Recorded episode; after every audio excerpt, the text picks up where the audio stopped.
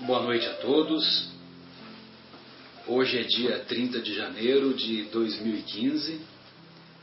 Estamos reunidos uma vez mais para o programa Momentos Espirituais, programa que é produzido pela equipe do Departamento de Comunicação do Centro Espírita Paulo de Tarso, de Vinhedo, São Paulo, Brasil. Estamos estudando em O Livro dos Espíritos, o quarto livro, Esperanças e Consolações, e estamos na questão 932, que faz parte do capítulo intitulado Felicidade e Infelicidade Futuras. Ou melhor, felicidade e infelicidade relativas. Muito bem. Na questão 932, nós vamos encontrar o Kardec arguindo dos benfeitores espirituais o seguinte: por que no mundo tão frequentemente a influência dos maus sobrepuja a influência dos bons?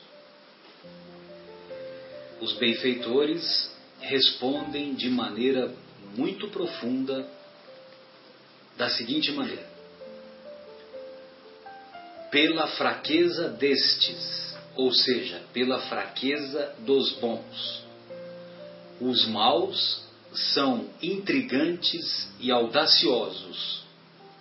Os bons são tímidos. Quando estes o quiserem, preponderarão. Quando os bons quiserem, haverá, ocorrerá o contrário. O bem irá sobrepujar o mal. O mal não mais prevalecerá em nosso planeta. Certamente que quando avaliamos na história da humanidade, nós podemos encontrar um divisor de águas até a chegada do Mestre, dois mil anos atrás, que o nosso planeta deixou de ser um mundo primitivo e passou a ser um mundo de provas e de expiações. Quando a sociedade, na época de Jesus, já mais organizada, mais estabelecida, mas ainda com hábitos que preponderavam, ah, preponderavam ainda, ah, como se diz, preponderavam ainda ou beiravam a animalidade, matava-se por qualquer maneira, por qualquer coisa. as leis eram leis mais injustas do que as leis de hoje e assim por diante. Então, com a chegada do Mestre, que trouxe o amor, o perdão, a misericórdia, sobretudo a misericórdia governando a justiça, através dos seus ensinos, então teve início o mundo de provas e expiações. Estamos numa transição, estamos numa fase de transição, onde as ideias novas, ainda não solidificadas, não puderam ainda se estabelecer. Mas, neste mundo de transição, que é o mundo de regeneração que já está sendo produzido, que já está se consolidando, que já está se formando, neste mundo de regeneração, o bem preponderará sobre o mal. E nele, ou seja, no mundo de regeneração, somente os espíritos arrependidos e quando falamos arrependidos, é arrependidos sinceramente, arrependidos na sinceridade, na profundidade desse, é, desse significado. Somente esses espíritos arrependidos é que poderão, nele, mundo regenerador, poderão ah, viver. Pois bem, mas o Kardec nos faz lembrar também, com essa questão, daquilo que talvez tenha servido de inspiração para o nosso Martin Luther King, quando, em sua luta pelos direitos civis lá nos Estados Unidos, na década de 60 do século passado, quando ele lutava pela, pela igualdade entre os brancos e os negros, que inclusive até hoje nós encontramos resquício desse relacionamento lá na sociedade americana, ah, num determinado momento ele diz que ele não se preocupa com os maus, mas ele se preocupa com a timidez dos bons. Porque os maus ele já conhece.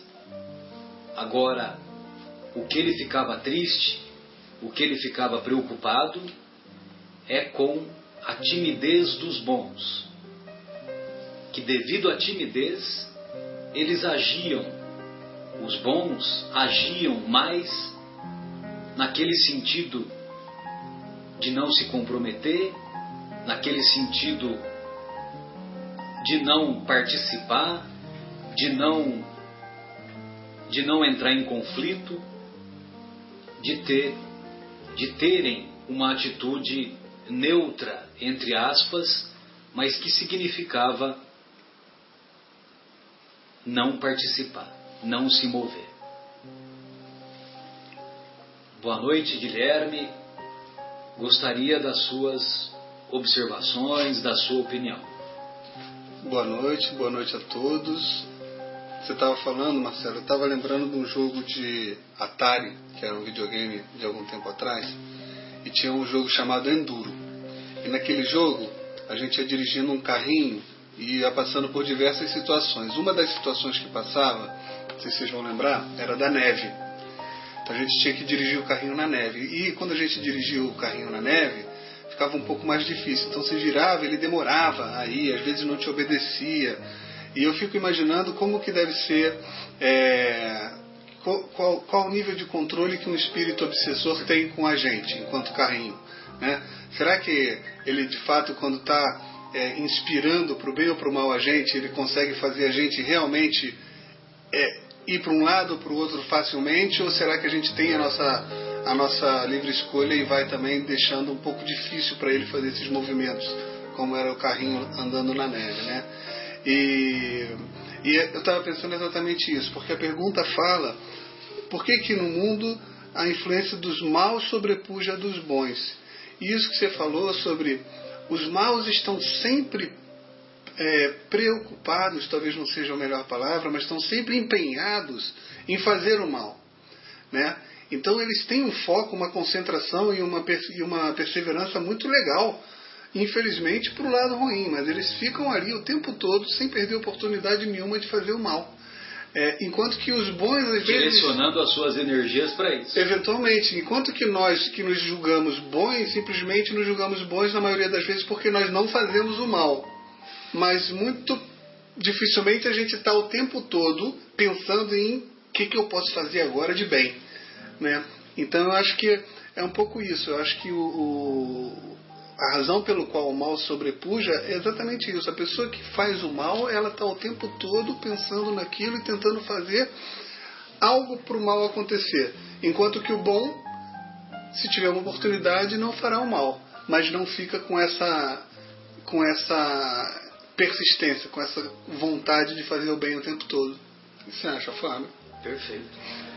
Fábio, queremos ouvi-lo.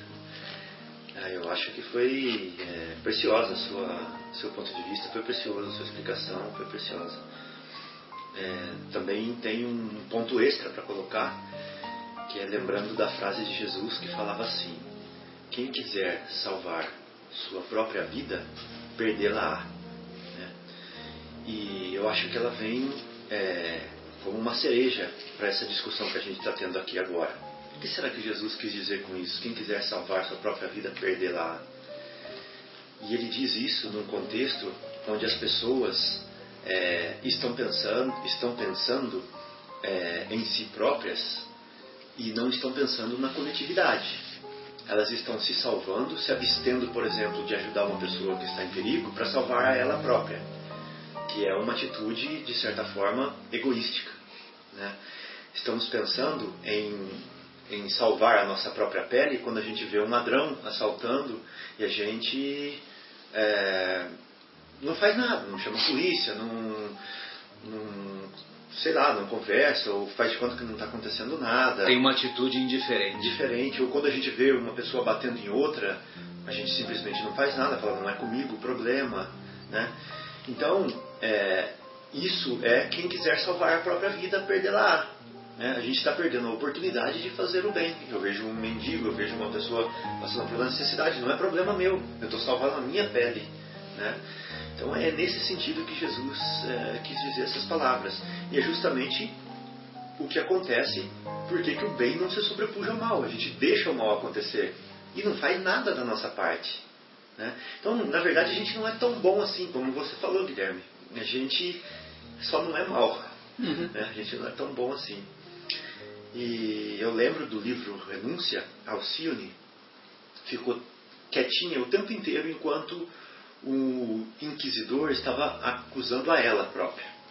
Mas quando ele acusou a Jesus, quando ele falou alguma coisa do Evangelho, quando ele falou alguma coisa da metodologia de educar almas, de uma maneira contrária ao que é de verdade, aí sim, aí ela não se apagou. Não aí se ela, omitiu. Aí ela brilhou. Ela brilhou e colocou a luz é, sobre a candeia, né? E mostrou qual era a verdade ali. Então eu acho que esse é o papel nosso. Nosso papel é não se omitir, o nosso papel é atuar. E uma outra coisinha, é, antes de passar a palavra para a Sônia. A gente, quando pisa na lama, a gente limpa o pé, né? A gente, quando espirra molho de macarrão na camisa, a gente vai logo colocar a camisa, se puder, de molho, ou colocar algum produtinho para tirar aquela mancha. Né? A gente, quando é, se sua demais, a gente vai lá se limpar, vai se enxugar. Né? Agora, por que, que a gente vai deixar a nossa energia se emaranhar com uma notícia catastrófica na televisão? Por que, que a gente vai é, querer escutar uma, fofoca de um amigo que está querendo falar no nosso ouvido, jogar veneno no nosso ouvido? Por que, que a gente vai é, dar ouvidos a uma pessoa que está é, fazendo maledicência, que está blasfemando, que está reclamando, que está sendo pessimista? Por que, que a gente se deixa se sujar e deixar nossa energia, nosso campo vibracional se mesclar com isso? Então acho que já está na hora da gente acordar, da gente se libertar da gente se limpar e atuar verdadeiramente para melhorar esse mundo. Senão a gente vai ficar aqui, né, do jeitinho que ele está. Vai mudar. Vamos continuar omissos. Né? É. Pois não, Sônia. Pois não, Sônia. Queremos ouvi-la. É, mais uma vez nós estamos discutindo o Evangelho segundo o Espiritismo e cabe bem no capítulo 3 hoje. Há muitas moradas na casa do meu pai. E no capítulo 3, nós vamos falar do item mundos inferiores e mundos superiores. E o item 11 em especial fala esse, essa passagem. Em vosso mundo tendes necessidade do mal para sentir o bem, de noite para admirar a luz, da doença para apreciar a saúde nos mundos superiores, estes contrastes não são necessários. A eterna luz, a eterna beleza, a eterna serenidade da alma proporcionam uma eterna alegria que não, que não são perturbadas nem pelas angústias da vida material e nem pelo contato dos maus que ali não têm acesso. Eis o que o espírito humano tem mais dificuldade em compreender. Ele foi engenhoso para pintar os tormentos do inferno e não pôde jamais representar os gozos do céu. E por que isso? Pergunta que ele lança, né? Porque são poucos de nós que, que tivemos a oportunidade de estarmos em mundos mais adiantados, né, querida? Justamente porque, sendo inferior, não suportou senão apenas as misérias e não entreviu as claridades celestes. Não pode falar daquilo que não conhece. Mas à medida que se eleva e se depura, o horizonte se ilumina e ele compreende o bem que tem diante de si, como compreendeu o mal que ficou para trás de si. E na passagem do, do, do Evangelho mais à frente também, é, ele comenta no capítulo que nós estávamos é, vendo dos mundos inferiores e, e superiores, eles falam também que não temos como ter acesso ao plano espiritual, aos mundos superiores, porque ainda temos a nossa psicoflera, mais ou menos isso a tradução, vibracional incompatível porque estamos maculados ainda. Nós temos que tirar todas as manchas, todos os resquícios dos comportamentos errôneos, das, das, da, da, do egoísmo, acrisolado no egoísmo e acrisolado no, no, no nosso orgulho. E aí, quando nós conseguimos fazer essa higienização, que é através das reencarnações, a depuração, a lapidação, né? através do, do nosso esforço, através das nossas tentativas de remover o que você falou mesmo, Fábio, removermos essa tendência das conversas de baixo escalão, de teor vibracional negativo, que não nos acrescenta nada, só nos deixa mais tristes, é, mais melancólicos, e aí nós acabamos é, sentindo um peso até no nosso coração, uma tristeza. E a inércia de não ajudarmos, de não fazermos, porque nós não queremos comprar. O grande problema também é o medo, né? A gente tem essa sensação de medo de não se expor para não se ferir. É uma autodefesa instintiva, mas também está presa no egoísmo. Nós temos que trabalhar as, do, as duas chagas da humanidade. É o que nos faz infeliz, o egoísmo e o orgulho. Muito bom, Sônia. Então vejam vocês que essa questão é uma questão que nos suscita é, todo, toda essa reflexão. Ah,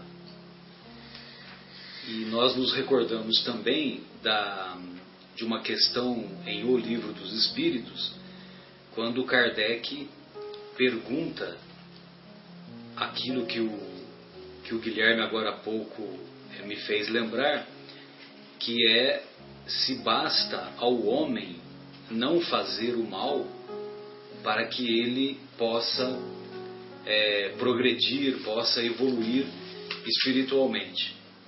E os benfeitores respondem que não, não basta não fazer o mal. É preciso fazer o bem. É preciso fazer o bem no limite das suas forças, não no limite, não no limite das suas das nossas conveniências, melhor dizendo, mas no limite das nossas forças, da nossa dedicação. Se nós tivermos a oportunidade de encontrarmos um, um mendigo é, sendo ah, sendo espancado na rua, nós não podemos passar indiferente. Nós temos que nos esforçar para termos uma reação positiva, não para que nós sejamos mártires, não para que nós sejamos mártires e, e vamos sair lá no Jornal Nacional, vamos aparecer e tal, nada disso. Mas por uma questão de injustiça, por uma questão de que aquela pessoa está sofrendo uma injustiça e nós não podemos ter uma conduta indiferente. Agora, nós que já temos esse conhecimento espiritual, já temos o conhecimento da imortalidade da alma, da reencarnação, da pluralidade dos mundos habitados, da lei de evolução, se nós, defendendo aquele, aquele mendigo que está sendo espancado, se isso culminar com um, com um assassinato nosso, ou seja, as pessoas que estavam espancando aquele mendigo, um deles vai lá, tira, usa de uma arma e extermina o nosso corpo, meu Deus, que avanço espiritual enorme que nós teremos. Só que nós, embora tenhamos esse conhecimento, nós não temos a coragem de executá-lo. E Marcelo, a gente pode até agora que nós estamos numa, num ponto evolutivo é, de ponto de vista material avançado, uma, um simples celular filmando um ato desse é uma defesa já hoje em dia. Sem dúvida. Não é verdade? Sem dúvida. Que o agressor veja que você está filmando ele de perto é uma defesa gigantesca que você está fazendo. Né? Ou que você, se você não tiver uma filmadora, que você simule que tem, ou que você mostre que você está ligando para a polícia na frente dele. Né? Então a gente pode ajudar inteligentemente também. Né? Sem dúvida. Não significa que. É... Que nós vamos nos entregar é, como cordeiro, né? Mas a gente só não pode cruzar os braços. Usamos a inteligência né? e ajudamos gente tem que ter consciência plena, né, que nós estamos aqui, né, ainda no mundo inferior por conta das nossas próprias imperfeições. Então, é, temos que depurar. Nós temos que entender que se estamos aqui estacionando neste, neste, neste polo educativo, é porque nós temos um compromisso de nos melhorarmos. Nós temos todo um anseio Todo mundo quer ser feliz, todo mundo quer projetos de, de um mundo superior, não é verdade? Mas para isso não basta querer, tem que fazer também. Nós temos que ter esse compromisso com a gente. E às vezes a vida nos convida. E aí é que a gente tem que lembrar dos, da obra, né?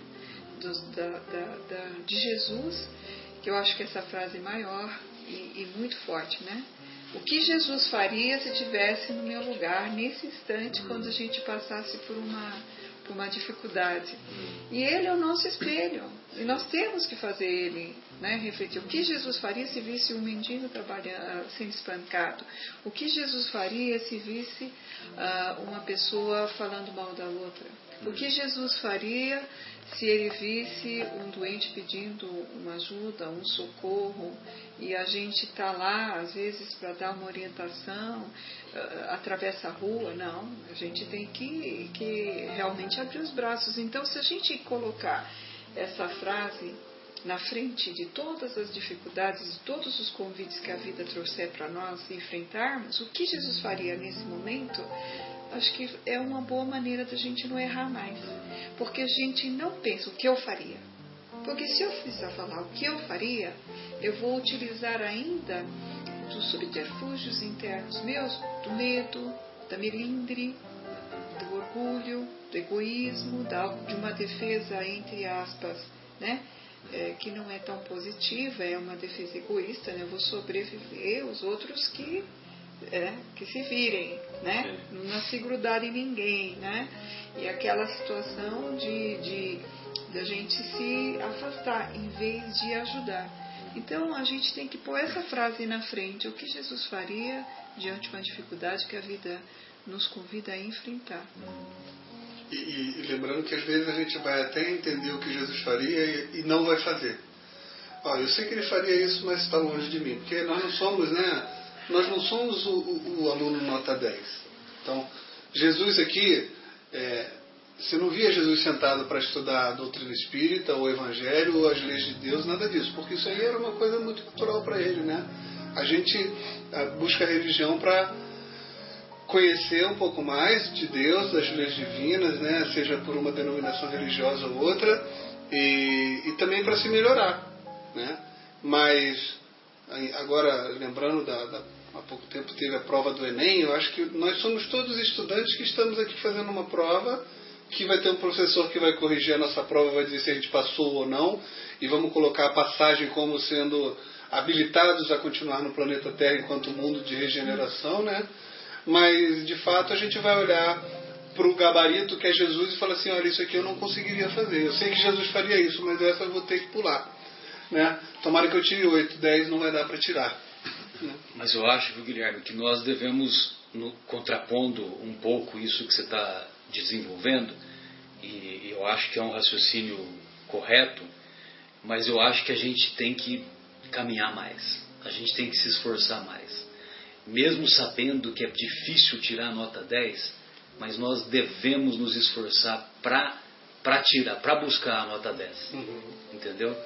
É, isso você me faz lembrar essa história, é, esse seu raciocínio me faz lembrar aquela, aquela, aquele episódio que a Anete Guimarães conta a respeito do amigo físico dela que vivia solicitando para que ela fizesse uma reunião mediúnica de efeitos físicos. E ele dizia para ela: Olha, se você fizer uma reunião, uma reunião mediúnica de efeitos físicos, que eu veja o médium levitar, eu vou dar o braço a torcer e eu vou abraçar a doutrina espírita e não quero nem saber do resto. Né? Ele falava dessa maneira. Aí a Anete Guimarães tem muita experiência, muito estudo, ela, ela teve uma oportunidade de desenvolver essa reunião, de elaborar a reunião, melhor dizendo. Aí programou a reunião um, com um médium de efeitos físicos. Esse médium é, compareceu uma reunião, uma reunião restrita, né, poucas pessoas, e evidente que a Anete convidou esse físico amigo dela. A reunião teve início.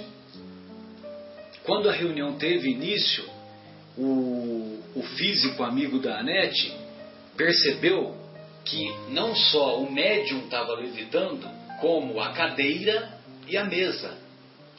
E ele não resistiu e ele saiu numa debandada da sala da reunião, né? saiu numa debandada disparada e não quis ficar na reunião. Então vocês imaginam, né? uma, uma reunião mediúnica que tem todo um desgaste energético, um, foi um trauma isso para o médium, né? eu fico imaginando, né? porque o desgaste né? que, que o cara, que o médium vivenciou, etc, etc.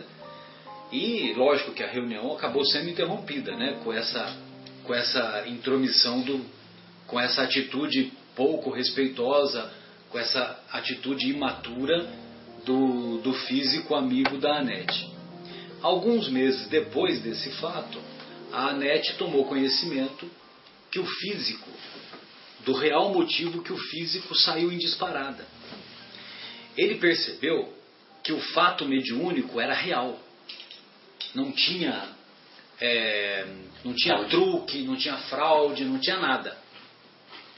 Então, como ele percebeu isso, ele teria que se.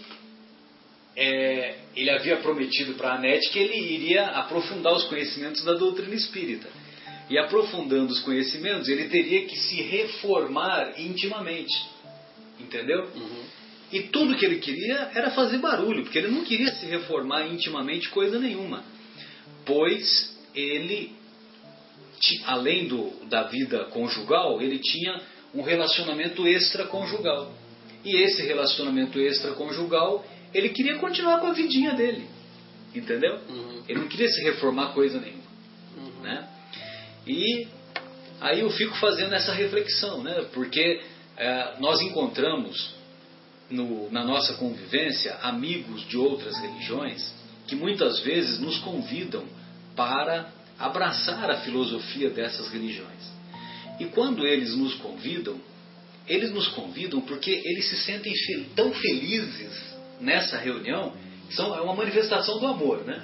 Eles se sentem tão felizes nessas, nessas outras filosofias que eles querem compartilhar isso conosco. E como eles, como eles gostam da gente, eles também querem que nós é, participemos dessa, desse pensamento, dessa filosofia. Então, só que eles desconhecem que o Jesus que nós conhecemos nos preenche, nos dá todo esse sentimento de preenchimento, de, de, de amor mais profundo, né, que nós conhecemos através do conhecimento da doutrina espírita, né? E logicamente que nós também gostaríamos de, de compartilhar isso com eles. Só que na doutrina espírita nós aprendemos que não devemos fazer proselitismo por fazer proselitismo, que nós devemos fazer proselitismo pelo nosso exemplo, pela nossa melhora interior, pela nossa convivência pacífica, pelo nosso comportamento ético, etc, etc. Né? Uhum. E dessa maneira, a, o, o, o, raciocínio que, que, que, que eu faço daquilo que você estava falando é que uh, nós costumamos ainda trazendo os hábitos de outras religiões que viemos, né?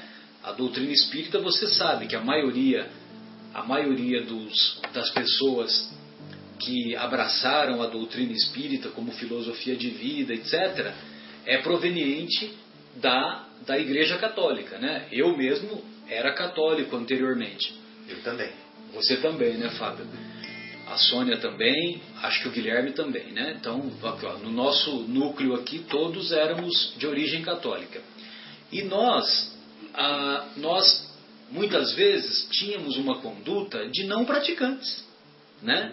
Nós tínhamos uma conduta de irmos no culto, né, na missa, uma vez por semana, é, fazíamos lá uma vez ou outra uma confissão com o padre lá da, da nossa da, que nós tínhamos mais afinidade e ficava por isso mesmo, né? Eu não, não fiz o. Eu, eu, não, eu não, não matei ninguém, não roubei, eu sou uma boa pessoa. Não, não sou uma boa pessoa, né? Uhum. A gente tem que fazer muito mais, né? Não basta não matar e não roubar. Mas nós costumamos, no meio espírita, inclusive, é, dizermos assim: olha, nem tanto ao mar, nem tanto à terra né? nem tanto ao mar, nem tanto à terra. Esse negócio aí, se a gente começa a se dedicar muito na doutrina, aí os outros vão falar que nós somos radicais, que nós somos fanáticos, entendeu? E, lógico que tudo é uma questão de bom senso, né? Você pode se dedicar na doutrina, nas mais variadas atividades, buscando essa nota 10. Uhum. Mas essa nota 10, íntima, né? no seu íntimo, né? procurando se tornar um exemplo positivo para as pessoas que, que, que a gente convive, né? Posso, só para fechar, é, eu, eu, eu, concordo e você estava falando, eu estava lembrando aqui do meu pai, né? Meu pai, eu chegava em casa às vezes com nove e meu pai falava assim, não gostei da sua nota. Porque quem estuda para tirar nota 9 tinha que tirar nota 10.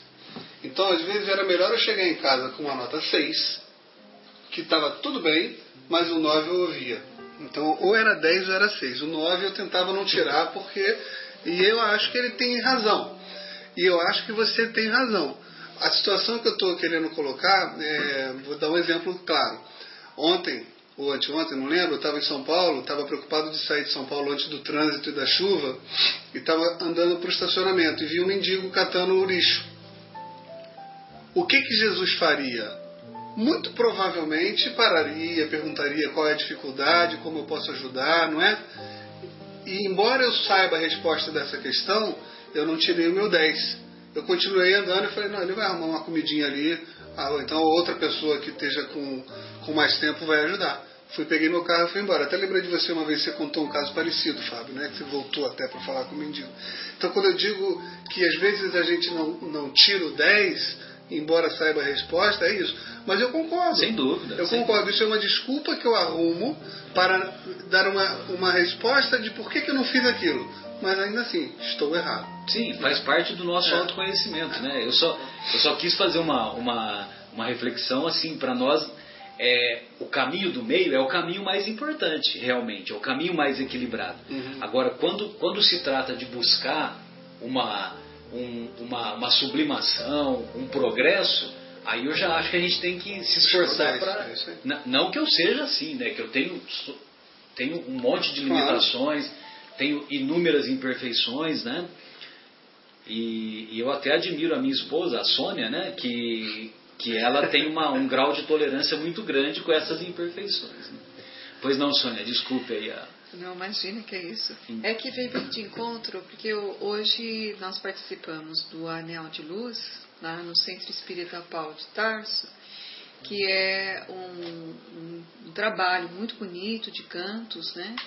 é, onde que a psicosfera de todo o público que participa no canto é muito alta, porque ela se envolve com a música e são músicas com palavras e teores muito elevados.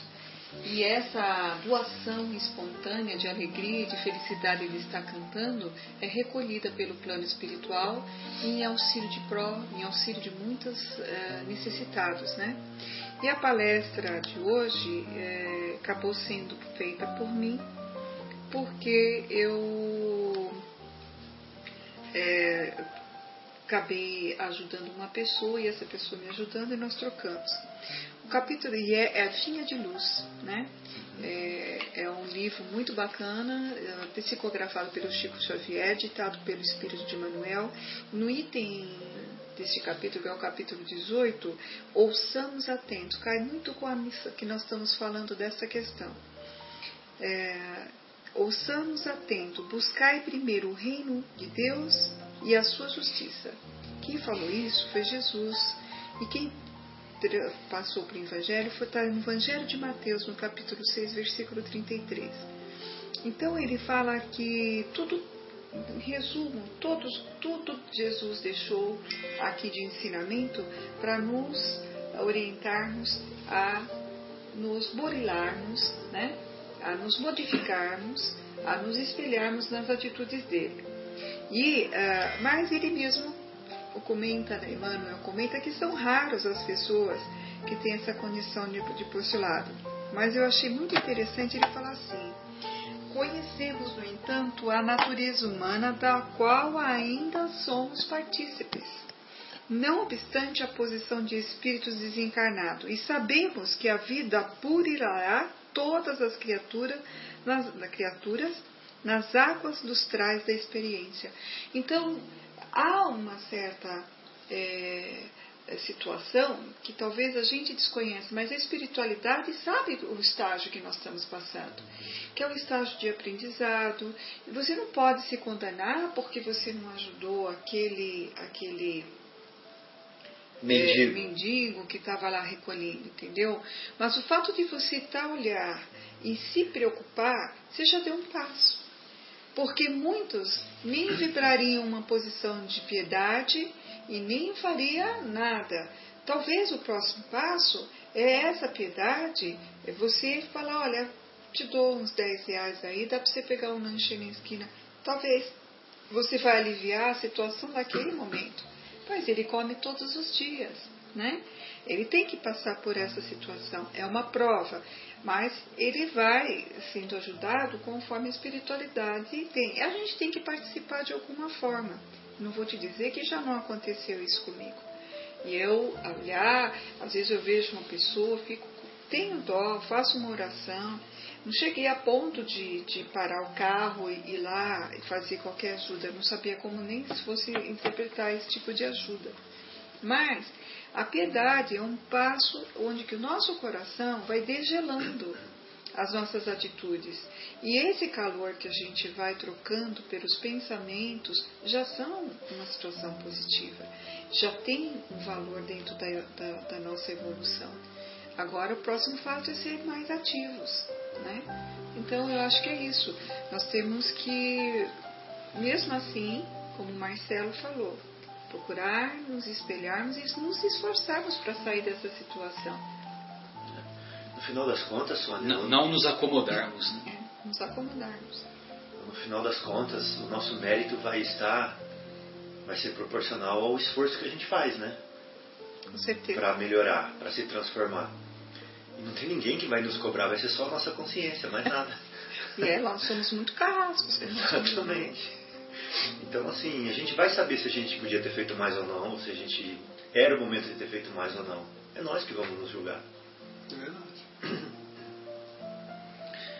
Bem, continuando aqui a, a reflexão da pergunta 933, dando prosseguimento, nós vamos encontrar o, o Kardec perguntando para os benfeitores.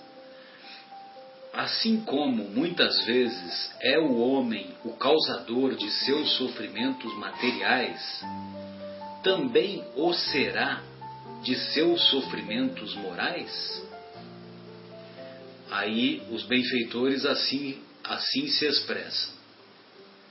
Mais ainda, porque os sofrimentos materiais, algumas vezes, independem da vontade.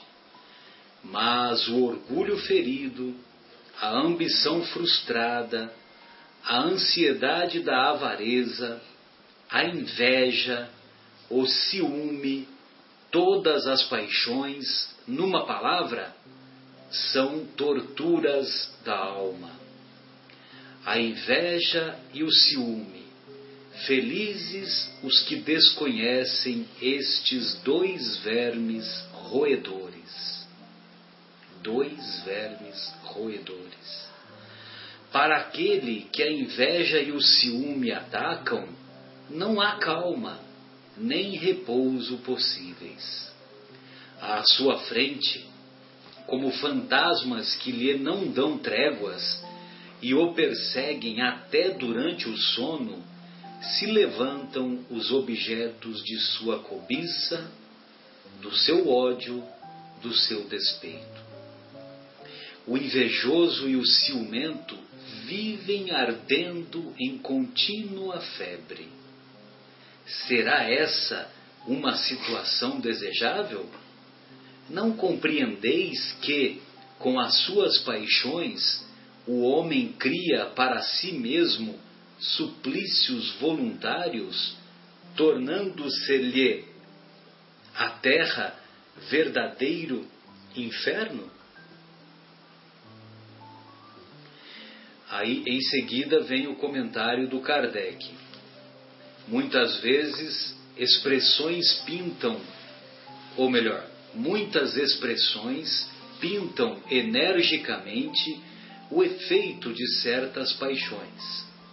Diz-se inchado de orgulho, morrer de inveja, secar de ciúme ou de despeito, não comer nem beber de ciúmes, etc. Esse quadro é sumamente real. Acontece até não ter a inveja objeto determinado. Existem pessoas invejosas por natureza, de tudo o que se eleva, de tudo o que sai da craveira vulgar, embora nenhum interesse direto tenham, mas unicamente porque não podem conseguir outro tanto. Ofusca-as tudo o que lhes parece estar acima do horizonte, e se constituíssem maioria na sociedade, trabalhariam para reduzir tudo ao nível em que se acham. É a inveja aliada à mediocridade. Frequentemente, o homem só é infeliz pela importância que liga às coisas deste mundo. Fazem-lhe a infelicidade a vaidade, a ambição e a cobiça desiludidas. Se se colocar fora do círculo acanhado da vida material, se elevar seus pensamentos para o infinito que é seu destino, mesquinhas e pueris lhe parecerão as vicissitudes da humanidade, como o são as tristezas da criança que se aflige pela perda de um brinquedo que fazia a sua felicidade suprema. Aquele que só vê felicidade na satisfação do orgulho e dos apetites grosseiros é infeliz, quando não os pode satisfazer, ao passo que aquele que nada pede ao supérfluo é feliz com aquilo que outros consideram calamidades. referimo-nos ao homem civilizado, porquanto o selvagem, sendo mais limitadas as suas necessidades, não tem os mesmos motivos de cobiça e de angústias. Diversa é a sua maneira de ver as coisas. Como civilizado, o homem raciocina sobre a sua infelicidade e a analisa. Por isso é que esta o afeta mais. Mas também lhe é facultado analisar e raciocinar sobre os meios de obter consolação. Essa consolação ele a encontra no sentimento cristão, que lhe dá a esperança de melhor futuro, e no Espiritismo, que lhe dá a certeza desse futuro. Esse é o Kardec. Vamos acabar então o programa? Esse é o Kardec, depois dessa exposição. A gente fala, fala, fala. Tem muito pouco para acrescentar. Mas, falando aqui do, do, do ciúme e da, e da inveja, né, melhor dizendo, ah, tem um, um caso que o nosso querido Rossandro conta em, sua, em suas exposições e de uma de uma paciente sua, que o nosso Rossandro, ele é psicólogo também. E lá no consultório, no seu consultório de psicologia, ele relata o caso de uma aluna do curso de medicina que num, num determinado dia da, da sua terapia chegou pro pro, pro, pro Rossandro e disse Rossandro, não suporto aquela nojenta. Aquela nojenta. Ele falou dessa maneira. Aí ele perguntou, mas qual nojenta, né? Porque ele já fazia terapia há algum tempo e, é, e essa paciente, essa aluna, já, já tinha uma lista de pessoas nojentas, entre aspas. Aí, aí ela disse que, imagine você que tem uma fulana na minha classe que todo seminário e toda prova que ela faz, ela tira 10. ela tira 10. Ela tira 10. E eu não suporto essa nojenta. Aí o, aí o, o Rossandro disse, mas você é burra. E burra com força. Aí o, a, a, aluna, que era sua paciente, né, a paciente responde, mas Rossandro, eu estou te pagando. Eu estou pagando você a terapia. Para você me falar isso, aí o Rossandro disse: Não, você está me pagando para eu lhe falar a verdade. E você é burra e burra com força. Porque o que você está tendo é inveja. Você está invejando. E quem inveja é burra. É uma atitude imatura. Porque aí ele explicou para ela que ela deveria, é, ao invés de, de tratá-la como uma pessoa antipática, ela deveria ver nela, na aluna que tirava 10, ele de, ela deveria se espelhar nela, deveria é, observar o exemplo positivo dela e, e ela também procurar tirar a nota 10, né, Guilherme, que nós falávamos agora há pouco.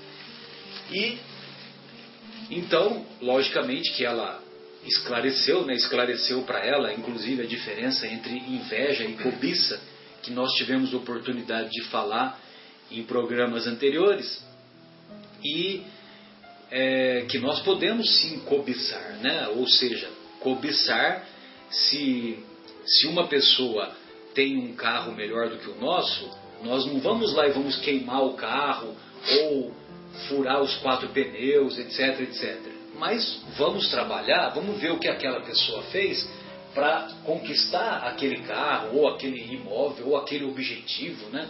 Estamos apenas exemplificando. E aí ele explicou como que ela deveria proceder, que ela deve proceder, que ela deveria é, seguir o exemplo positivo daquela aluna. E num curto período, ela se tornou a paciente se tornou a melhor amiga daquela aluna que tirava notas brilhantes e uh, num curto período também ela estava fazendo seminário em parceria com aquela aluna e estava alcançando as notas também brilhantes. Um exemplo que cai muito bem também. É, o irmão Paulo é o espírito mentor da dona Olga. E a dona Olga é um exemplo é a presidente, né, é a fundadora do Centro Espírita Paulo de Tarso. E atual presidente. E atual presidente. É vitalícia, né, porque ela é praticamente a fundadora. Né? Não, é, não ela, mas, mas foi eleita mesmo, viu, Sônia? Atualmente ela é a presidente do Centro. Teve, teve eleição? Mudou? Vai ter esse ano, viu, Guilherme? Vai ter, não sei se é março, abril, vai ter Depois eu tive, só por curiosidade, não era Lúcia? Que é a, a Lúcia. A Lúcia é a vice. É a vice. Ah, tá. Ah, eu lembro que ela mostrou no, no básico. E a, a dona Olga, eu tive a oportunidade de conversar com o mentor da dona Olga por uma situação em particular, e que, para minha surpresa, eu pude entender o, o nível de, de, e a capacidade que esse sentimento chamado inveja pode atingir. E, e para minha surpresa, é, até ah, fiquei assim espantada pela pessoa que estava produzindo a esse sentimento, né? Que é uma pessoa que tem tanta qualificação como essa família que tinha.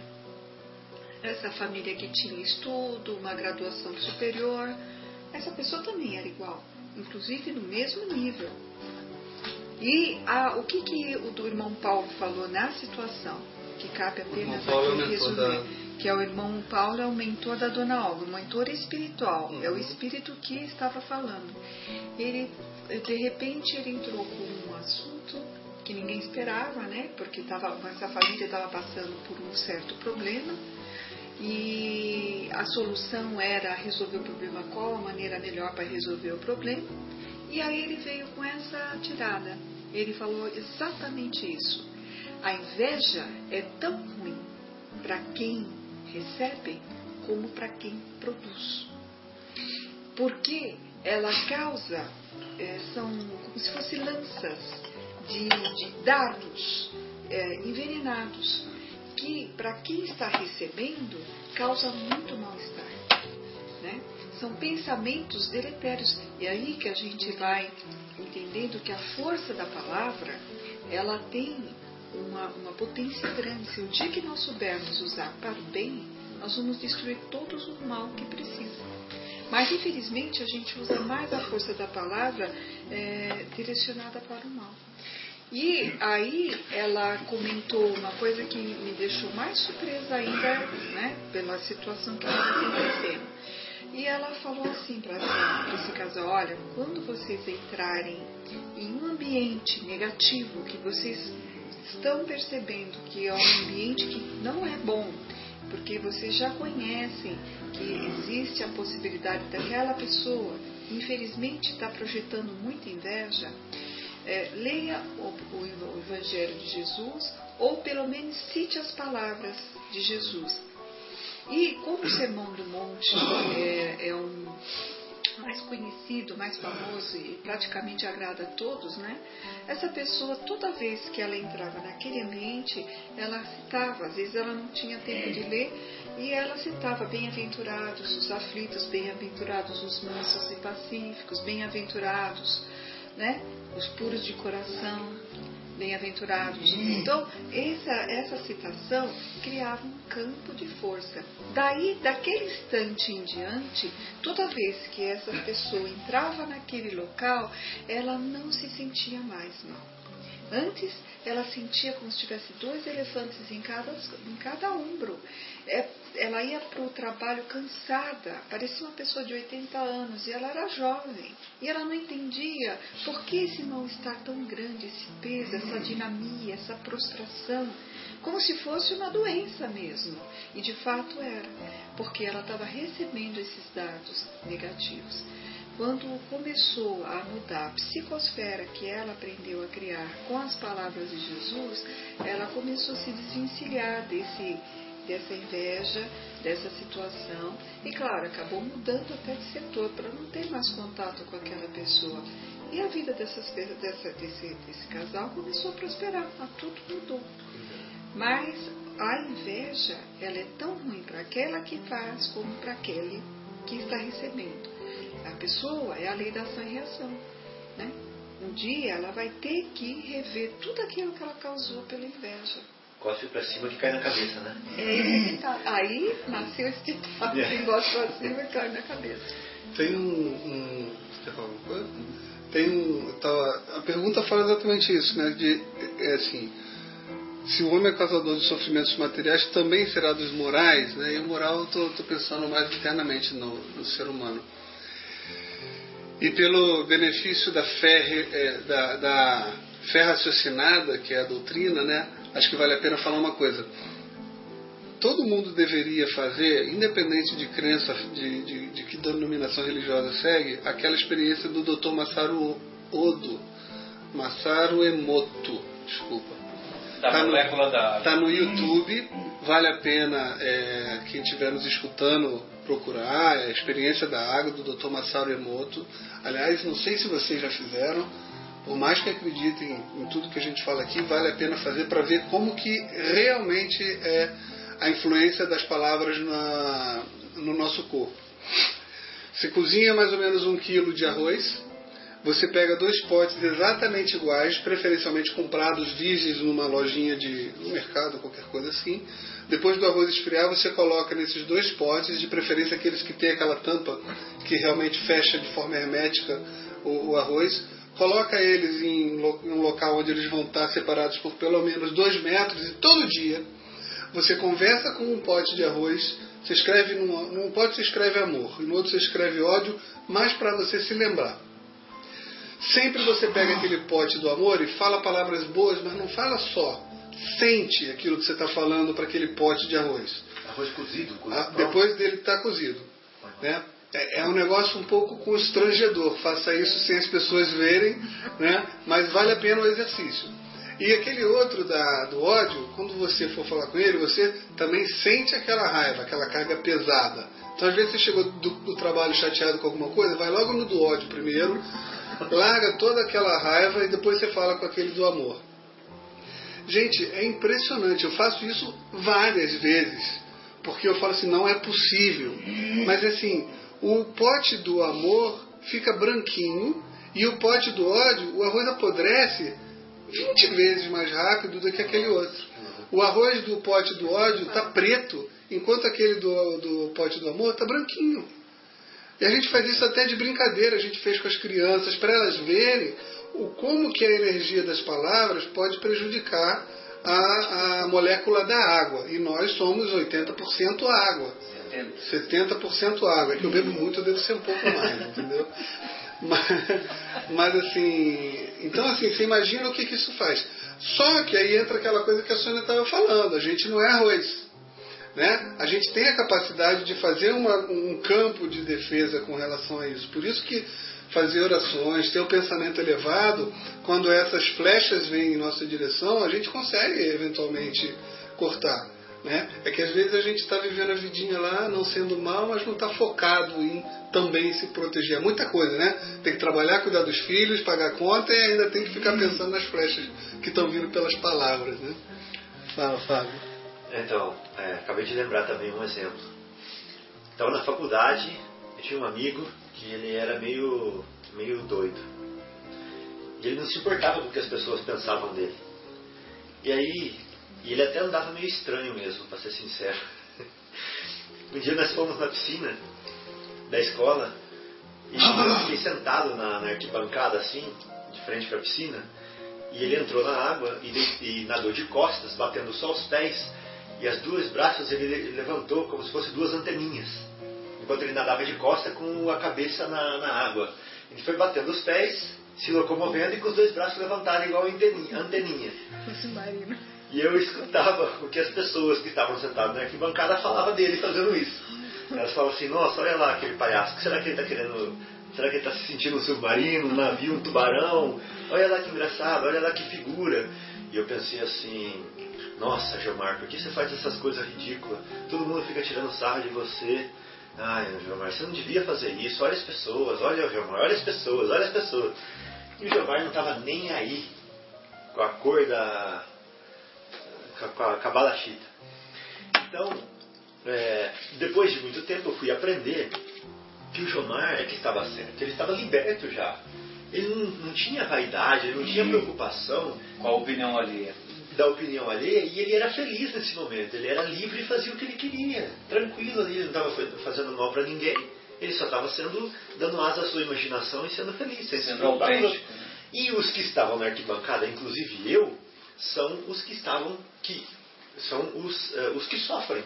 Por quê? Porque a gente tem que se limitar não fazer coisas que os outros vão falar da gente por causa do nosso orgulho. Fazer julgamento. Para os outros não nos, não nos julgarem e não prejudicar a nossa imagem. Então, olha, o medo de ser julgado, o medo de ter a vaidade atingida, é, tolhendo a nossa liberdade, não nos deixando ser felizes. Né? É o que a pergunta está falando ali. Perfeito.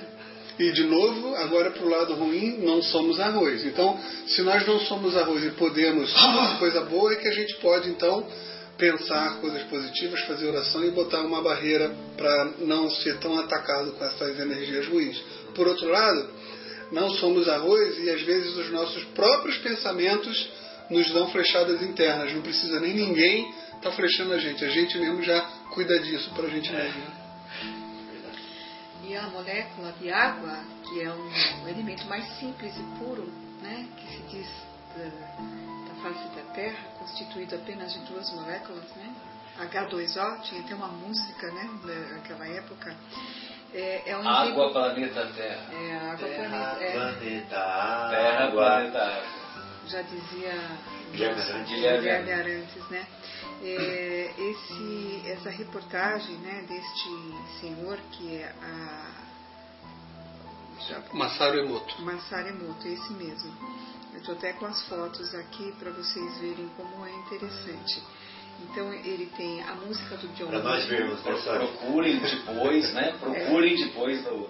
Justamente, que no, pra, não, é para vocês aqui presentes, entendeu?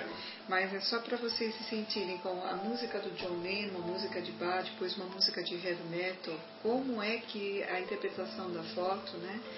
Do, e mais importante que eu achei era uma foto do, do rio do, do, rio do Japão antes da oração, que era uma, totalmente feia, uma molécula estranha, e pós a oração. Após a oração. A força da oração. Então, isso é simplesmente um reflexo da, da palavra falada. Onde que a gente vai entender a força da palavra falada? Aprendendo através dessa experiência que, que, que nós estamos hoje conversando aqui, né? A respeito desse Senhor e, e, e procurar é, ver que se faz isso com uma molécula, não vai fazer isso com, com o ser humano, com o perispírito desse ser humano. O que pode fazer isso? Até com as plantas também, né? A gente até ouvia as coisas antigas, como eles falavam antigamente, né? Nossa, não conta a, não conta a tua vontade de fazer algo para fulano, porque ele é um seca pimenteira, né? Conheci essa expressão, eu vi a minha avó falar, né?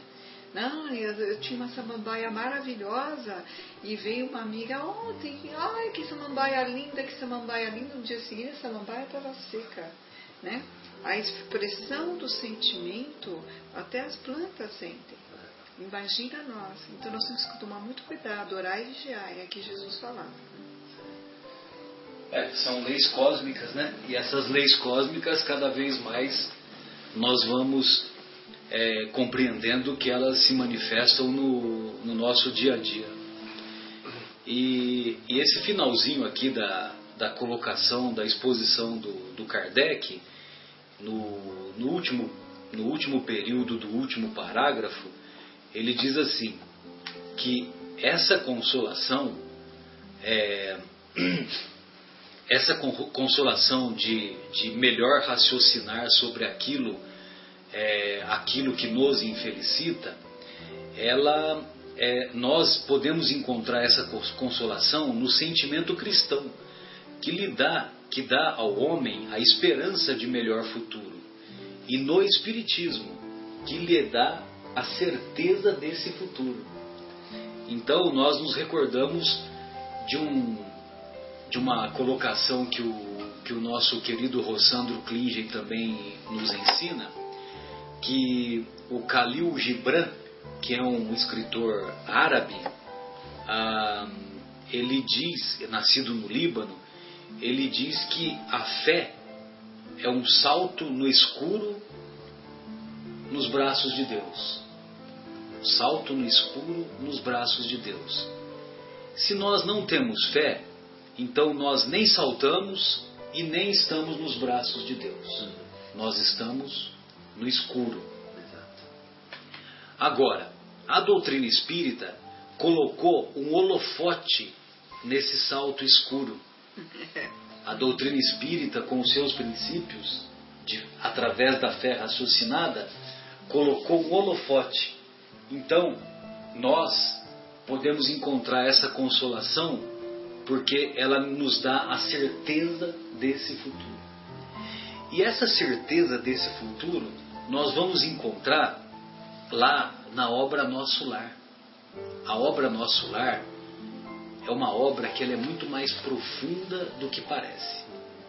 Se nós lermos a obra Nosso Lar como um romance, tudo bem, nós vamos encontrar uma história, uma história bonita, uma história comovente. Mas quando nós nos aprofundamos no que está por trás ou o que está mais lá na intimidade daquilo que o nosso querido André Luiz vivenciou é, e que ele se manifestou essa vivência pela obra Nosso Lar, então nós vamos compreender a, a amplidão, a imensidade de daquilo que caracterizou para ele um sofrimento, mas que depois contribuiu para que ele consolidasse todo aquele ensinamento e esse ensinamento tocou-o de maneira tão profunda que ele se sentiu motivado a, usando da autoridade que ele exercia aqui no nosso planeta, sendo um cientista, um cientista reconhecido internacionalmente, uma vez que o André Luiz é nada mais é do que o nosso querido Carlos Chagas, pesquisador que inclusive tem até uma doença com o seu nome, doença de Chagas. E essa doença de Chagas ela é intitulada não só aqui no Brasil, como você pega os livros americanos, doença de Chagas. Ou seja, doença descrita por Carlos Chagas. Pois bem, então ele, ele se sentiu na, na necessidade, uma, uma, uma necessidade tão grande de compartilhar esses sentimentos que ele batalhou para é, tornar possível, através, como se fosse um repórter, né, através de expor tudo aquilo que ele vivenciou e nos alertar, nos alertar, nos chamar, nos puxar a orelha, nos chamar a atenção para que nós não vivenciemos o que ele vivenciou lá no umbral quando ele ficou mais de oito anos na, nas regiões inferiores, depurando-se para que o seu espírito amadurecesse e ele finalmente tivesse a coragem de recorrer ao autor da vida, que antes ele não acreditava, é, ou dava pouco valor, ou dava valor só para as conveniências sociais. Ah, quando ele recorre ao autor da vida e pede sinceramente para que ele seja ajudado, chorando, no mesmo momento ele é auxiliado. E nós vamos encontrar o irmão Clarencio nos primeiros dias da sua estadia lá em nosso lar, explicar para ele que quando nós nos referimos a nós mesmos quando nós falamos e nos preocupamos apenas conosco mesmos, colocando o nosso ego em primeiro lugar, ou seja, tendo uma atitude egoísta, egocêntrica, nós, no plano espiritual, somos considerados deficientes mentais. Deficientes mentais. Ao passo que, quando nós nos preocupamos com, os, com o próximo, passamos a, a querer ajudar os outros e colocamos o nosso ego num plano inferior, num plano secundário, aí nós já somos considerados pessoas normais. E aqui na Terra é o contrário, né, Marcelo? Quando a gente está ajudando os outros, a gente é anormal. Exatamente. Se, a tal ponto que a tal ponto que o, o, o, nós fizemos referência aqui, se não me engano, em programas anteriores, que o, aquele padre Fábio de Mello, uhum. ele, uma pessoa encontrou com ele no aeroporto uhum. e falou que é, referido, chegou, aproximou-se dele e falou apenas que ele era uma pessoa desqualificada pelo fato de ser uma pessoa religiosa. E em seguida ele já tinha que tomar o avião, então ele nem pôde discutir ou mostrar argumentar. ou argumentar por que, que, por que, que ele era uma pessoa religiosa. Então, quando as pessoas aqui no nosso planeta se dedicam ao próximo, né, regra geral, uhum. nós, vamos, nós vamos observar que as que essas pessoas são consideradas próximas da deficiência mental. Né? Ah, ele se preocupa com os outros, ele é uma pessoa desqualificada. Hum. Desqualificada. Mal sabem eles uma lei cósmica que foi ensinada pelo próprio mestre quando ele, quando ele, o mestre, diz que a pedra rejeitada é a base do alicerce a pedra rejeitada é a base do alicerce. Ou seja, essas mesmas pessoas que se dedicam ao próximo são elas que dão a sustentação para a nossa humanidade ainda estar de pé. Porque, sejamos justos, com tantas atrocidades que nós cometemos ao longo das nossas encarnações e com tantas atrocidades que assistimos na atualidade, Sejamos justos. A misericórdia de Deus é infinita. Porque a nossa humanidade já, já deveria estar derrogada há muito tempo. Pois não, querida? É, eu acho que cai bem no capítulo 3 há muitas moradas na casa do meu pai, a classificação da terra. Vocês já sabem o que, que nós somos? Mundo de provas e expiações. Então ele fala assim, é, que a situação da terra far-se-á-se dos habitantes de uma grande cidade uma ideia muito falsa se fosse julgado pela população de bairros ínfimos e sórdidos. Num hospital não se vêem senão doentes e estropiados. Numa prisão de, de forçados vêem-se todas as torpezas todos os vícios reunidos. Em regiões insalubres, a maior parte dos habitantes são pálidos, fracos e sofredores.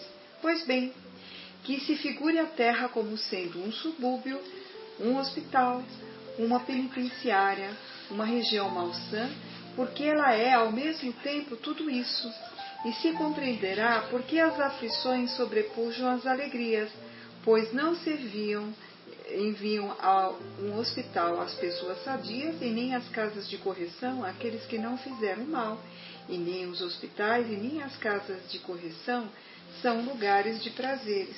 Far-se-á uma ideia errônea pensar que toda a humanidade está incluída apenas no planeta Terra. Nós somos, dentro de todas essas constelações, de todos os planetas, nós somos considerados um subúrbio, né?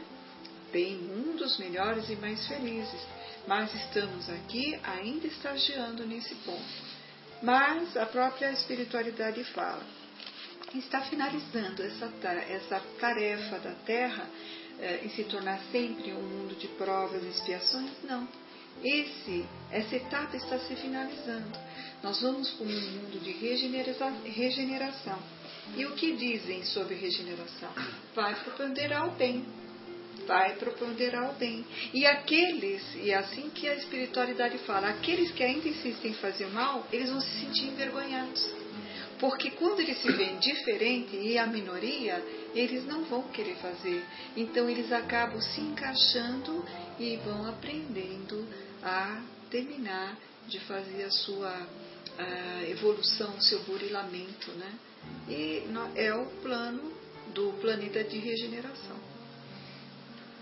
É, pois não, Fábio, fique à vontade. Comentáriozinho, lá no capítulo é, Ciência entre. Ah, ciência. Aliança. Aliança entre a religião e a ciência, é, no Evangelho, também é mencionado isso, Sônia, que você acaba de falar, sobre o momento que nós estamos vivendo.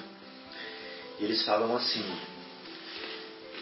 lá no Antigo Testamento, houve uma chuva de profetas para anunciar a transição, que era do mundo primitivo para o mundo é, de provas e expiações. E nada mais, nada menos que veio o próprio Mestre para colocar o marco fundamental nessa transição. E hoje nós vivemos uma chuva de espíritos proclamando né, a Jesus novamente e reexplicando Jesus novamente em todo o mundo. Então, essa chuva é o prelúdio da tempestade, da transformação. Então, só não tem olhos de ver quem não, quem não quer, né?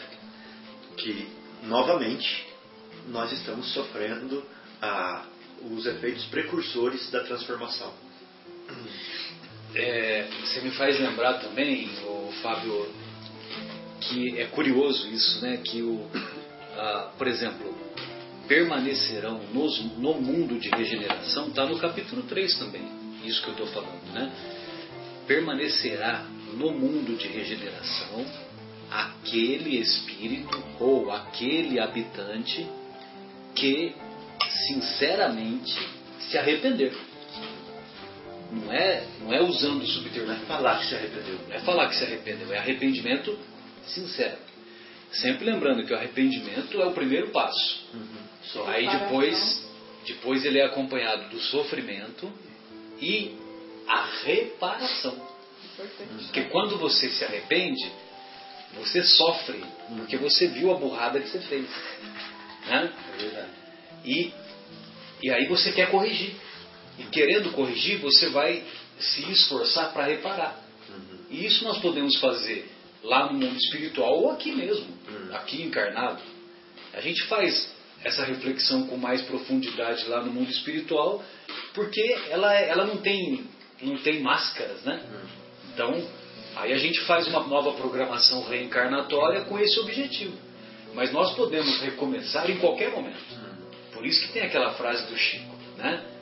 Não é possível voltar atrás e fazer um novo começo, mas é possível começar agora e construir um novo fim. Aí, nesse mundo de regeneração, é, é curioso porque ah, às vezes a gente assiste alguns filmes. Recentemente eu vi um filme lá sobre, sobre Las Vegas. E, e Las Vegas, né, a cidade do pecado, né? Aí, ao mesmo tempo que tem aquelas cenas né, das luzes e tal, daquele colorido, e das mulheres seminuas, e homens também seminus, etc., também tinha, tem pessoas que exibiam placas, é, exibiam placas é, convidando as pessoas a se arrependerem e a seguirem os ensinos de Jesus, por exemplo. Né? Então eram pessoas de determinada igreja de, de, de, derivada do protestantismo que falava isso, né? arrependei-vos, né? arrependei-vos. E é interessante porque a gente vê isso com muita frequência, né? No, na missa o padre fala isso com frequência, no culto evangélico nós vamos observar os pastores também faz, falando isso com frequência. Na doutrina espírita nós vamos observar os preletores, os expositores também fazendo, não falando dessa maneira, arrependei-vos, mas fazendo um convite incessante para que nós pratiquemos a reforma, a reforma íntima, né? aquela renovação, aquela coisa toda. E então, isso me faz, me faz lembrar, ou me faz fazer essa reflexão, de que realmente, né?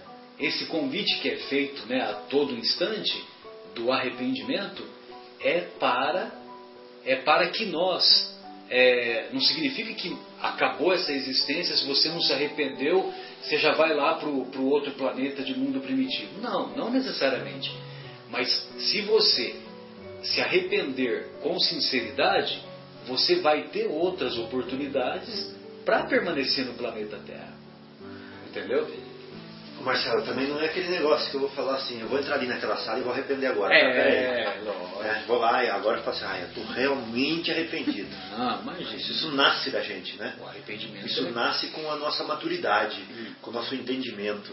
Aquela força que vem de dentro, é. né? Aquela, aquela, é força, né? aquela força transformadora. Isso. Com, aquela, com aquele potencial transformador. Uhum. Então não adianta a gente pegar alguém e falar assim, ó, vai lá e se arrepende disso. Imagina. Né? Como a gente vê às vezes em outras. É, em outras crenças. denominações religiosas. Não, vai lá, você tem que se arrepender, vai. Tem que ser de dentro para fora. Exato, ou até vai lá e vai confessar. É. é a mesma coisa, vai lá e se confessa. Mas tá bom, eu vou lá e me confesso, mas eu continuo fazendo a mesma coisa, não adianta nada, né? É maturidade, né? O bom, boa notícia, né, que a gente tem do planeta de regeneração é que há informações da espiritualidade que mais de 200 mil espíritos iluminados estão chegando desde é, de alta hierarquia. De, de, de alta hierarquia, justamente convidados de outras estações planetárias com cabedal de cultura muito evoluído, é, artes, artes, artes é, na, nas ciências, Divaldo, na política, Franco revelou na política, isso que é mais importante, na política, né? Nossa, é aqui trazendo conceitos morais edificantes. Então nós vamos ter uma estruturação do segundo iluminismo, né? Daquela transição do medieval para o iluminismo foi uma coisa que eh, realmente impulsionou a Terra para frente, né? Em tudo, né? Saiu da escuridão, das trevas e começou a ter uh, uma chance maior para a humanidade em todos os aspectos. E nós vamos ter esse boom agora também, né? já estão reencarnando, já tem alguns reencarnados. Que segundo segundo Geraldinho, né, que Chico é, contou que se até 2019 nós não entrarmos numa batalha mundial, mundial é, terceira guerra. É, nuclear, que a partir de então a gente vai ver mudanças, palavras do Geraldinho, inimagináveis né, aqui no, no planeta. Talvez esses encarnados já vão começar a dar sinais de vida e mudar bastante coisa, né? Sem dúvida. É, alguns já estarão com 19 anos. Tem alguns prodígios, o Google tem lá, que é super prodígios, super inteligentes, né? É, que com 5 anos de idade já toca músicas como se, como se fosse é, Mozart, né? O, o, Mozart da Renascença. Sem nunca ter estudado. É, né? Sem nunca ter estudado, né? E toca, imagina, aquelas mãozinhas pequenininhas, e toca, uh, que nem eu vi uma japonesinha tocando tico-tico no fubá, e ela ainda fazia assim com o ritmo, levantando a, uma mão tocando e a outra ela fazia dançando uma facilidade que, que é impressionante. Aqui no Brasil também, né? Tem os Sibélios aqui no Brasil. Matemáticos, físicos, jovens físicos fazendo matemática, uma indiana japonesa, uma indiana é, expert em matemática, né? uma de 18 anos nos Estados Unidos, que ela conseguiu fazer uma memória, a bateria, na verdade, uma bateria de celular permanente carregável com a luz solar Bom, é, não preciso dizer que ela foi convidada pela, por Harvard, né? É. Ela já ganhou uma bolsa é, de Harvard é Harvard, bobinha, né? Coitada. Com 18 anos, uma colegial. Ela, e química, né? Ela só usou produtos químicos, mas ela conseguiu fazer uma bateria recarregável, uma coisa fantástica. Eu não consigo nem fazer um puxadinho lá em casa. é, se esperasse um pouquinho mais, o teu Del ainda tinha mais um pouquinho de vida. é verdade. Bem, amigos, desta forma nós encerramos o nosso encontro de hoje. Esperamos tenha sido proveitoso, no qual pudemos discutir esse capítulo sobre a felicidade e infelicidade relativas. E no próximo na, no próximo programa nós daremos continuidade a esse a esse livro ainda de intitulado Esperanças das Esperanças e Consolações e o capítulo será Perda de pessoas ou de entes amados. Um abraço a todos, boa noite. Guilherme, suas despedidas. Boa noite, até sexta-feira que vem. Vamos fazer um intercâmbio. Eu não estarei, está fazendo isso porque você também não vai estar. Então até. Até o próximo programa. Até o próximo programa. é, não, não podemos falar de datas. Isso, mas então sexta-feira que vem nós não vamos fazer, é isso, né? Isso. Muito bem. Então, boa noite a todos e até o próximo programa. Fábio, suas despedidas. Tchau, pessoal. É, fiquem com Deus no coração. É, vamos fazer a nossa prece antes de dormir para sermos é, orientados enquanto saímos do corpo e começar um bom dia amanhã no regresso. Então, boas duas semanas até o nosso próximo reencontro, provavelmente. Pois não, Sônia, suas despedidas.